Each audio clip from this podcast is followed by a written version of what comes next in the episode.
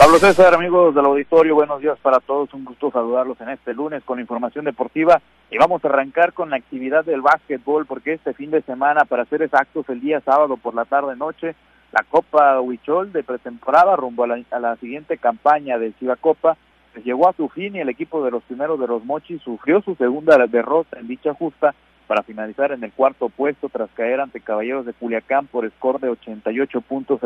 a 68 en este compromiso disputado por allá en Jalisco, Nayarit. Previo a este encuentro, Frailes de Guasave y Venados de Básquetbol se disputaron el quinto lugar, obteniendo la victoria del equipo de Frailes tras vencer a los mazatlecos por marcador de 102 a 98. Y en el juego por el campeonato, Los Ángeles de Ciudad de México vencieron en un gran compromiso 85 puntos a 70 a los Astros de Jalisco y se coronaron en esta segunda edición de esta Copa de pretemporada.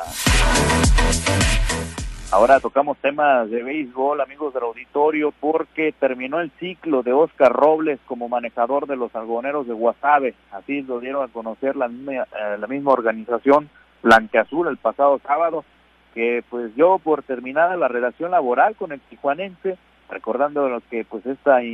relación inició el 2 de noviembre del año 2019, teniendo como el reconocimiento como el manejador del año en la edición 2020-2021. Fue parte de lo más destacado que eh, obtuvo Oscar Robles con el equipo de los argoneros de Guasave, que por cierto los dio, los dio hasta una final en la, en la antepasada edición de Liga Mexicana del Pacífico, donde pues para su mala fortuna cayó frente a los cañeros de los Mochis en seis compromisos esa fue la primera ocasión en la que Guasave llegó a una final desde el año 2012, pero continúa con la sequía desde 1972. Por eso, pues tomó la decisión, vaya, fue uno de los factores por los cuales los algoneros de Guasave decidieron despedir o ya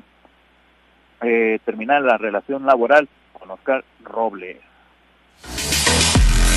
Pero vámonos a más información en temas de fútbol las Chivas en uno de los partidos más importantes de esta jornada se enfrentó frente a los Pumas y volvieron a la senda de la victoria. 3 por 1 fue el marcador final en la cual obtuvieron el triunfo en este partido de la jornada número 8 del torneo Clausura 2024 en un duelo donde por cierto Javier el Chicharito Hernández por fin miró actividad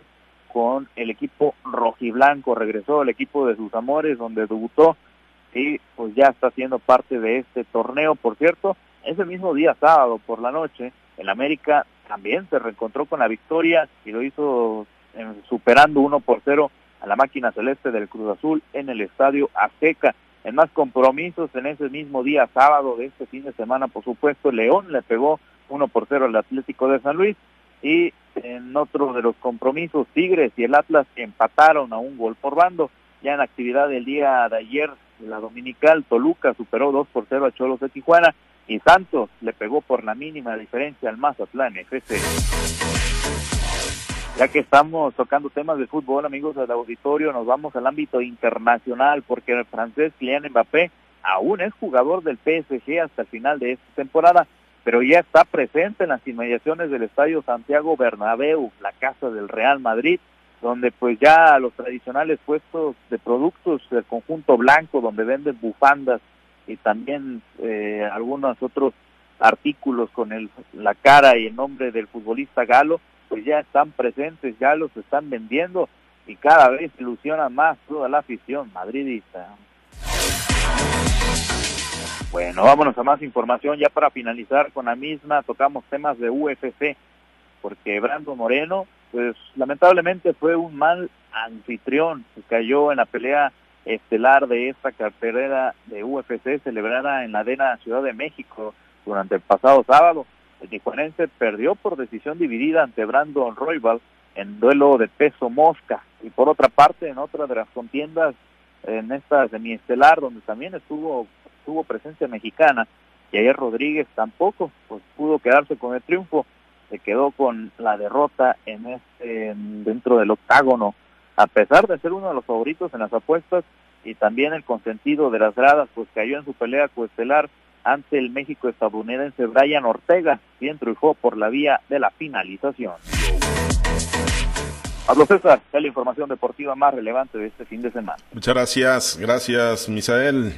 Buen día para todos. Gracias a Misael Valenzuela y los deportes.